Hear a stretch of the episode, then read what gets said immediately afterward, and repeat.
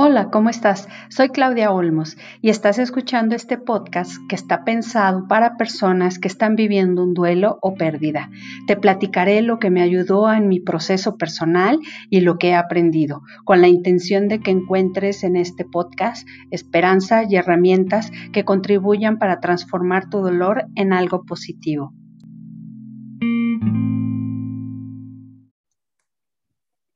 Hola, buen día para todos. Estamos otra vez conectados aquí con el mismo gusto de siempre para traerles un nuevo tema, em, esperando como siempre que, bueno, pues este, este sea también de su interés y que pueda servirle a todas las personas que nos están escuchando. Les recordamos que es súper importante que si ustedes escuchan este tema, lo puedan compartir con alguna persona que crean que le pueda servir en este momento por que esté pasando por algún tipo de duelo o de pérdida. Em, tenemos aquí a nuestra amiga otra vez, a la psicóloga Ariadna Mora Santana. Bienvenida, Ari, otra vez. Muchísimas gracias, Clau. Un placer enorme estar otra vez contigo y, bueno, con, con ustedes. Muchísimas gracias, Ari. Bueno, como ya saben, para quien no nos escuchó la vez anterior que estuvo también Ari de invitada, bueno, ella, es psicóloga mm, social con especialidad en terapia de pareja, tiene diplomado en hipnosis clínica, eh, diplomado en grafología y en microexpresiones faciales, este, así como un diplomado en tanatología existencial. Tiene ocho años en el área clínica brindando atención de eh, individual, perdón, atención de de terapia de manera individual y de pareja, ¿verdad? Este, eh, actualmente también Ari es docente en la universidad, en una universidad y trabaja en el centro, y es también este, la fundadora del Centro Psicológico Bienestar del, este, y es directora de psicoterapia. Eh, también da cursos y talleres y diplomados de manera presencial y en línea. Entonces, pues bueno, estamos hablando con una persona que domina perfectamente el tema y que estoy segura que puede ayudarnos muchísimo a disipar las dudas que tenemos. Eh, estos temas que tocamos normalmente, pues son los que ustedes mismos nos piden y que eh, intentamos hacer el tipo de preguntas que ustedes nos mandan como para que em, sea...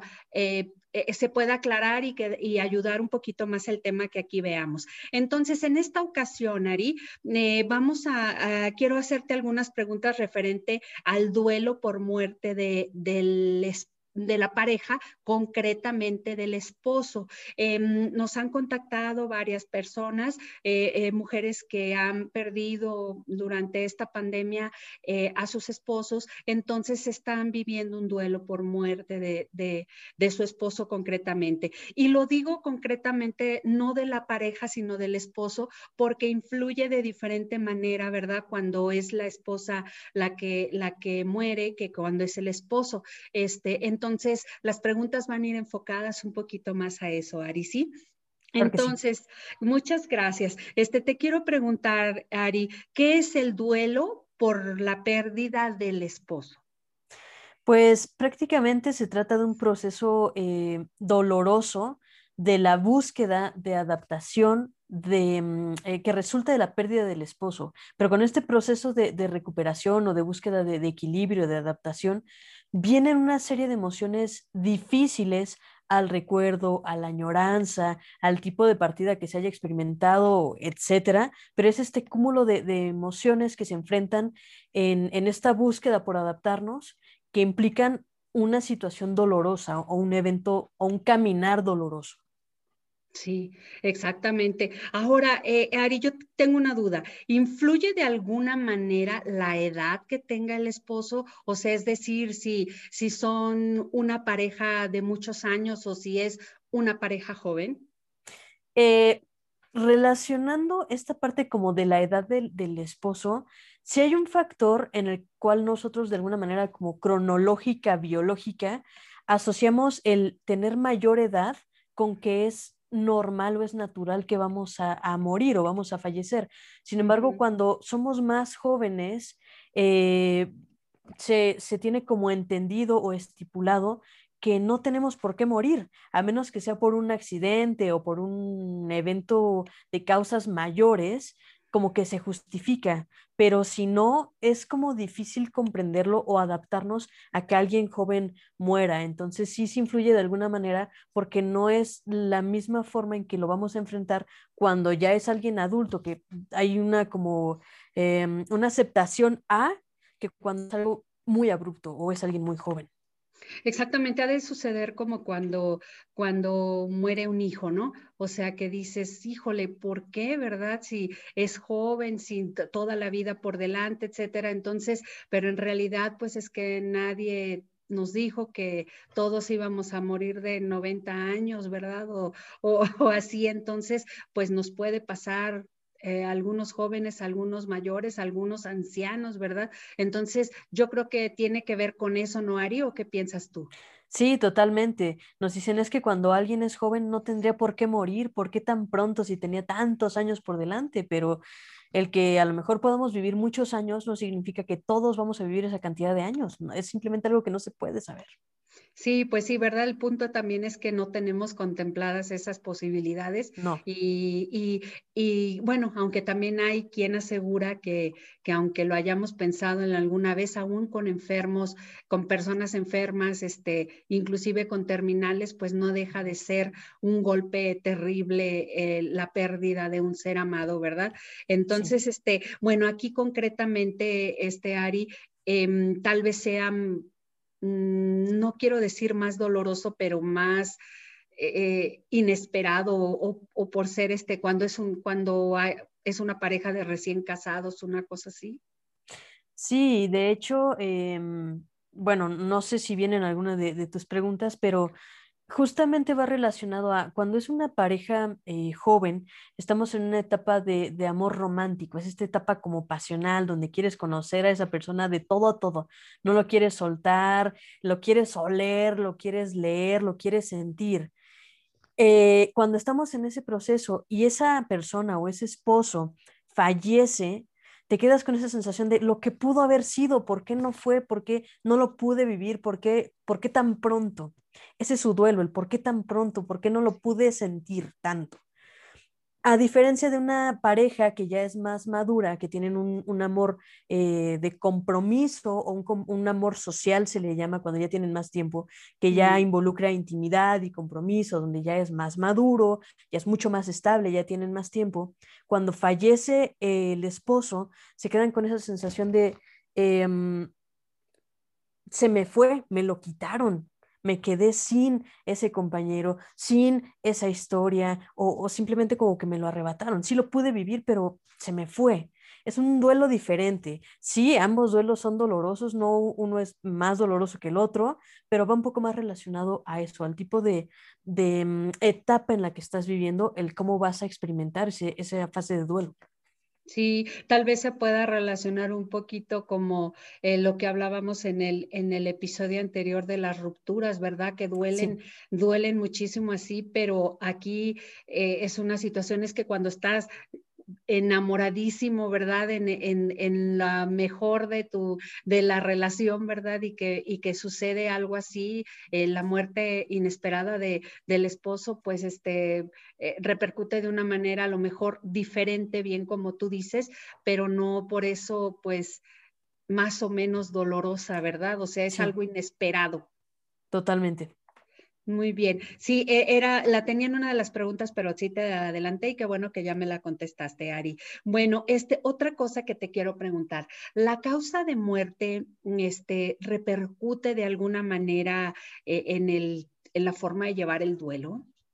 Sí, creo que es algo de lo que estamos diciendo justamente ahorita. Cuando es una muerte anunciada por edad, por enfermedad, porque es una enfermedad que ya no tiene cura, que ya está muy avanzada o que está en fase terminal, de alguna manera entras en una fase de, de, duelo, de dolor, de adolecerte, donde vas ya aceptando o trabajando la idea de que va a haber una pérdida.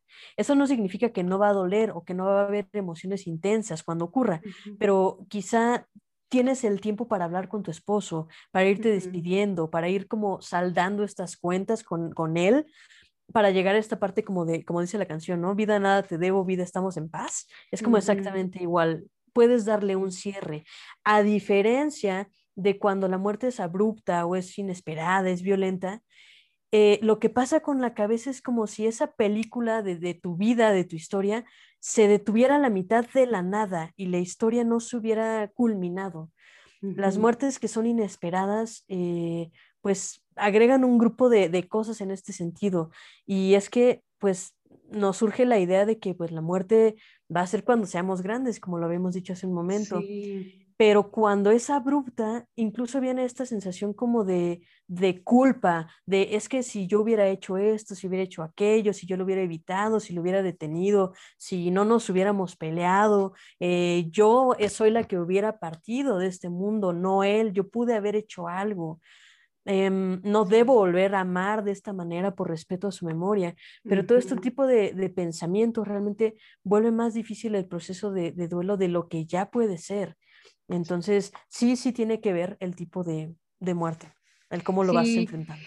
Y, fíjate, Ari, que te quiero comentar ahorita que estás hablando de esto, porque la pregunta anterior y esta tenían este, alguna relación de cuando te comentaba de que aun cuando ya hubo un, y porque yo lo experimenté no con un esposo, sino con, con mi hija, este, que tuvo una enfermedad que yo sabía que pudiera, que podía ser mortal, que, que llevamos todo un periodo largo y de verdad yo no pude, no pude, no pude en ningún momento decir, eh, aceptar la posibilidad de que fuera a morir.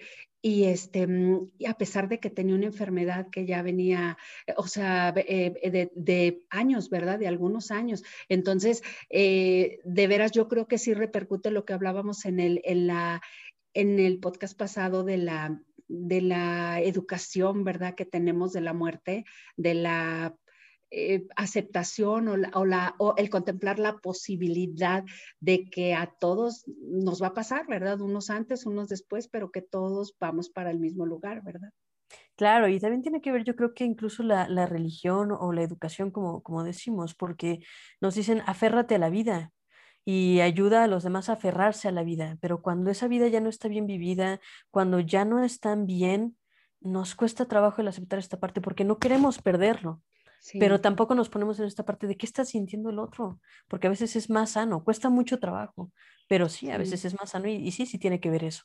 Sí, claro, claro, porque eh, normalmente vemos al doliente, eh, más bien al deudo, ¿verdad? Al deudo ya cuando alguien falleció, pues bueno, el que se queda es el que, al que, en el que estamos pensando y pocas veces nos ponemos a pensar en la persona que está viviendo una enfermedad prolongada o una enfermedad terminal y, y este, en lo que está pensando, en lo que está sintiendo. Y la verdad es que cuando muere, un paciente que ya estaba en una enfermedad terminal o eh, eh, es cuando uno dice, sí, este, pues sí, prefiero que, que, se haya ido y ser yo el que sufre a que él siga aquí sufriendo, ¿verdad? Pero es algo súper difícil de aceptar y llegar a ese punto es sumamente difícil y por más que uno trate de trabajarlo, siempre este, creo que se queda por ahí algo, que, que trates de trabajarlo con anticipación, ¿verdad? Estamos acostumbrados a hablar de la vida, pero pocas veces de la muerte, ¿no? Lo hemos aprendido. Sí, es correcto, tienes toda la razón. Ahora, este, eh, este, ¿Cómo afecta el estilo de vida que las personas tenían eh, o una esposa tenía? Eh, cómo se ve afectada cuando su esposo falta, porque aquí, bueno, son este, el estilo de vida que puede incluir el económico, por ejemplo, y también los roles, ¿verdad? Los roles que jugaba cada, el esposo en la familia. ¿Quién los va a jugar ahora? Claro, eh, pues sí, afecta en el, estilo, en el estilo de vida desde el simple hecho de empezar a pensar en no volver a, a, ver a esa persona, en que no va a volver a entrar por la puerta nuevamente o a llamarnos o a enviarnos un mensaje. Eh, lo que ocurre es que pasamos como un proceso a un estado de vértigo, de confusión, de desconsuelo, de, desolación, de ira, de tristeza, que se van como intercalando en diversos momentos. Puedes estar muy enojado y de repente puedes estar muy triste y de repente te puedes estar culpando y de repente respiras y otra vez vuelves a lo mismo. Por todo esto es que muchas, muchas personas les resulta útil esta parte de, del rito funerario o de hacer el, eh, de velar a las personas que acaban de fallecer, de escribir cartas, de, de, depositar las cenizas o el cuerpo en un lugar específico, porque es la forma de poderle dar un cierre a esa historia, que no lo vuelve más fácil, pero es como un paso para ir atravesando este proceso tan complejo, que pueda ser un poco más llevadero, este proceso como de, aceptación, de entendimiento, de adaptación y de recuperación. De alguna manera, como lo hemos platicado y lo platicamos creo que en el podcast pasado, eh, cada persona es diferente y cada persona se va a ir adaptando de diferente forma y su vida se va a ir adaptando a esa nueva realidad que va a ir viviendo poco a poco, con días buenos, con días malos, con días regulares, con días mejores, pero este proceso de adaptación y aprendizaje implica no ir con prisa, ir a tu ritmo, que es algo que debemos aprender a respetar, porque muchas veces eh, nos dicen, es que el duelo, y lo sabes, ¿no? El duelo debe durar un año y ya te pasaste de un, de un, mes, ya llevas seis meses de más, ¿qué está pasando contigo? Pero cada quien vivimos la experiencia. Ajá, exacto. Estás mal, no deberías, ya estás loco, ya no te importa nada. Pero si yo no viví lo mismo que tú, ¿por qué debería durar un año? Y todo esto que dices también referente a los roles, claro, los roles se modifican cuando ahora que despiertas, quizá tienes que cumplir con ciertas funciones que hacía el esposo, como tú lo decías, ¿no? Papeleo, trámites, pagos, eh, trabajo, transporte, incluso este aspecto económico no es tanto que tomes el papel de esa persona, pero sí asumir eh, pues responsabilidades de las cuales tú no eras 100% responsable y que quizá sí, ahora es necesario que te adaptes y aprendas ese nuevo estilo de vida que quizá es vital tanto para tu núcleo, tus hijos, si es que tienes, para tu familia, si es que la formaste, o para tu vida misma. Así de fácil. Claro, y, y, me imagino que debe de ser pues difícil, por ejemplo, si yo soy una esposa que que, que estoy en casa, que trabajo en el hogar, eh, cuido a mis hijos y de repente, pues a lo mejor si el sustento es mi esposo y me quedo sin él, pues la condición en que se hayan quedado estas situaciones económicas, pues este, pesa mucho, la edad de los niños, supongo también, ¿verdad, Ari? Eh, el, el, este, mm, eh, pues no sé, muchas, muchas cosas que se pueden quedar ahí y que pueden de alguna manera eh, pues ser también un peso más en este duelo. ¿Estás de acuerdo? Sí, sí, es bastante complejo y por eso es importante eh, no alejarte de tu círculo de apoyo, porque a veces cuando acaba de fallecer no tienes cabeza para nada, o a lo mejor la tienes en un momento y de repente todo se te vaya y se te olvidaron las cosas. Es importante apoyarte de esa gente que te quiere, que te, que te estima, que le importas, para que te pueda ayudar en este proceso, a que tú no te sientas tan solo de lo que de por sí ya te sientes, porque nadie va a transitarlo igual que tú, pero que te hagan un poco más llevadera y más fácil este tránsito de duelo. Es correcto, es correcto. Y ahora, este Ari, yo quisiera preguntarte si puedes este, em, dar algunas este, consejos o, de qué manera una esposa puede ayudarse eh, para superar esta, esta pérdida. Ok, pues primero que nada, yo creo que permitirse llorar, enojarse, no estar feliz es válido o incluso estar sumamente feliz es válido.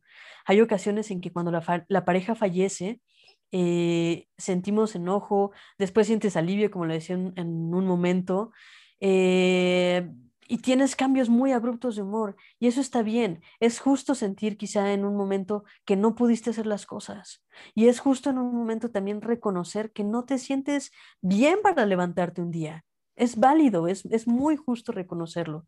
A veces pensamos mucho también en esta parte de, es que si hubiera hecho esto, si hubiera hecho el otro, pero aún así decirle a la gente que intentando planear todo, impidiendo a lo mejor que esa persona viajara, que saliera, que trabajara, que se despertara, aún así intentando controlar todo, hay muchas cosas que no vamos a poder manipular y controlar como la vida. ¿Cómo es vivir pensando que tenemos la capacidad de, controlar o el poder de manipular la vida y la muerte de las personas que amamos. Quizá esto solamente nos genera una mayor carga porque no podemos hacerlo.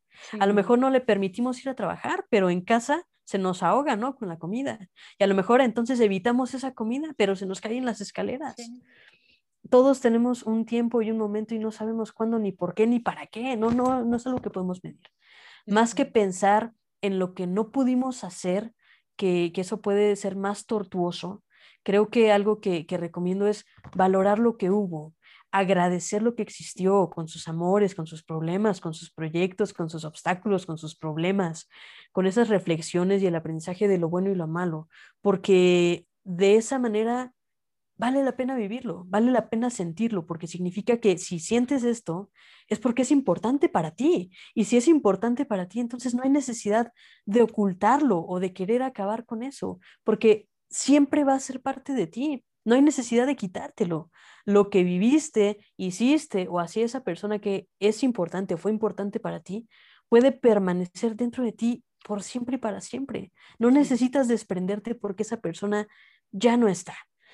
No alejarte de tu círculo de apoyo, permitir que, que estén contigo de alguna forma, a lo mejor no las 24 horas porque también necesitas tu espacio, pero también darte un espacio para ellos, para escuchar, para sentirte apapachado aunque no te hablen, pero no, no alejarte las 24 horas. Y si necesitas apoyo, pues también acudir a un especialista de la salud mental que pueda ayudarte a transitar este proceso tan doloroso. Es correcto, Ari, pues esa parte última que mencionas también es súper importante eh, porque muchas veces creemos que esto es algo que tenemos que transitar solos y no es así, ¿verdad? O sea, eh, a lo mejor pues culturalmente eh, no se hacía antes, ¿verdad? Pero ahora hay muchas cosas en las que nos podemos apoyar, hay grupos de apoyo, hay psicólogos, hay tanatólogos, hay tanatólogos existenciales, hay acompañantes en duelo que pueden ayudarnos a, este, a, que este proceso eh, sea entendido de una manera eh, mejor, ¿verdad? Eh, dependiendo de lo que, bueno, tomando en cuenta lo que nosotros hemos este, empezado a practicar de, que cada persona es única, ¿verdad? O sea, de que no vamos a, querer que, decirle a, ningún, a ningún este consultante, mira, tienes que hacerle así, así, así, así, ahorita sientes esto y mañana mañana vas a sentir esto y eso no, porque cada persona es única y, y sus circunstancias, sus, su, este, su forma de vida, muchísimas cosas influyen, por la cual no, ninguno es igual a otro, ¿verdad, Ari? ¿Estás de acuerdo con eso?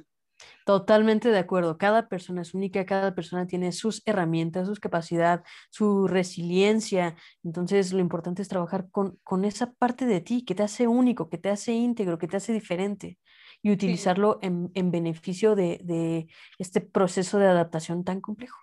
Así es, así es, Ari. Bueno, Ari, mira, yo quiero agradecerte muchísimo por esta, esta plática que estoy segura que a muchos nos, nos resulta de utilidad. Quiero también comentarles a quienes nos escuchan que pueden ponerse en contacto con Ari. Este, ella la pueden encontrar en Facebook, en la página que es arroba eh, con mayúsculas CPSI, bienestar con minúsculas. CPSI con mayúsculas y bienestar con minúsculas o al teléfono 55 22 43 71 24. Ari puede también hacer consultas eh, vía Zoom, ¿verdad? En línea, ¿verdad, Ari? Y bueno, si es con ella, qué padre. Y si no, pues busquen una ayuda, busquen un apoyo, porque en estas circunstancias tan difíciles, pues nadie está solo. Hay, pero hay que buscar, ¿verdad? No sé si quieras, este, agregar algo, Ari?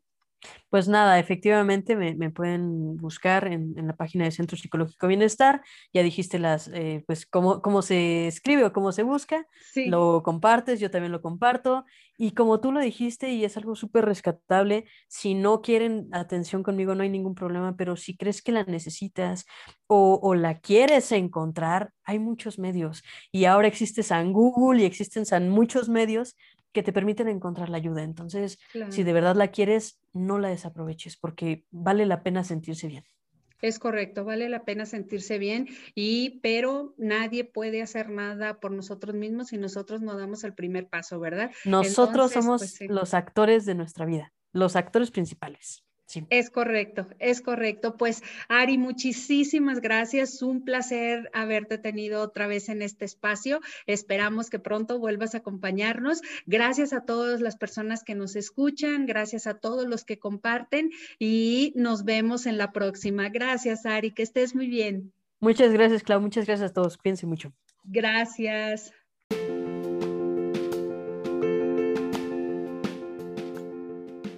Esta sesión terminó. Ahora es tiempo de tomar acción. Recuerda compartir este podcast a quien pueda necesitarlo. Y por favor, suscríbete.